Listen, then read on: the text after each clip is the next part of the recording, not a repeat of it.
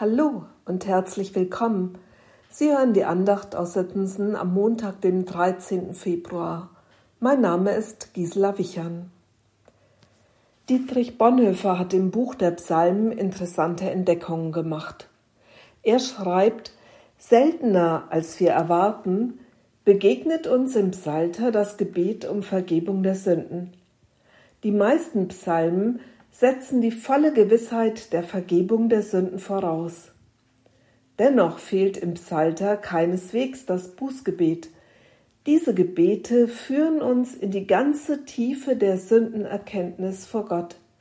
Sie helfen uns zum Bekenntnis der Schuld. Sie lenken unser ganzes Vertrauen auf die vergebende Gnade Gottes. Was Bonhoeffer hier beschreibt, entdecken wir im Psalm 51. Erschaffe mir Gott ein reines Herz und gib mir einen neuen, beständigen Geist. Verwirf mich nicht von deinem Angesicht und nimm deinen heiligen Geist nicht von mir.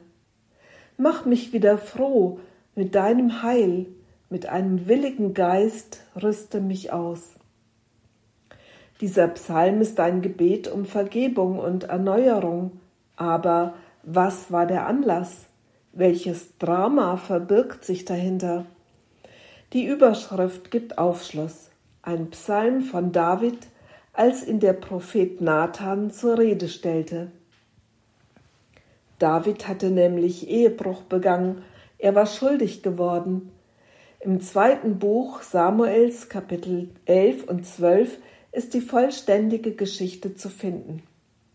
Das ist also der Hintergrund. Es handelt sich um drei schwere Vergehen, in denen andere Menschen zerstört werden durch Lüge, durch Mord, durch sexuellen Übergriff. David hat sich in jeder Hinsicht schuldig gemacht.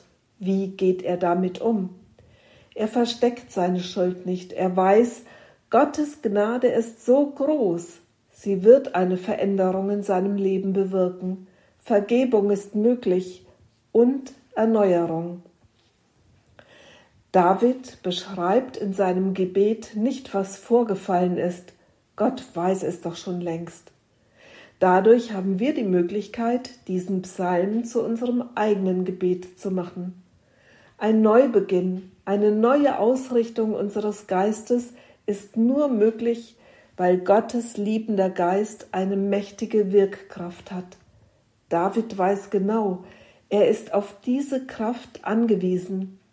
Er will eine Veränderung in seinem Geist, aber er wird sie nicht aus eigener Kraft herbeiführen können. Er steht mit dieser Bitte vor dem Angesicht Gottes. Gottes Gegenwart ist so real, so voller Möglichkeiten, ein Kraftfeld der Liebe. Hier und nirgends anders will David sein. Es ist gleichzeitig unser Standort hier und jetzt. Darum dürfen wir genauso beten und erwarten, erschaffe mir Gott ein reines Herz und gib mir einen neuen, beständigen Geist. Verwirf mich nicht von deinem Angesicht und nimm deinen heiligen Geist nicht von mir.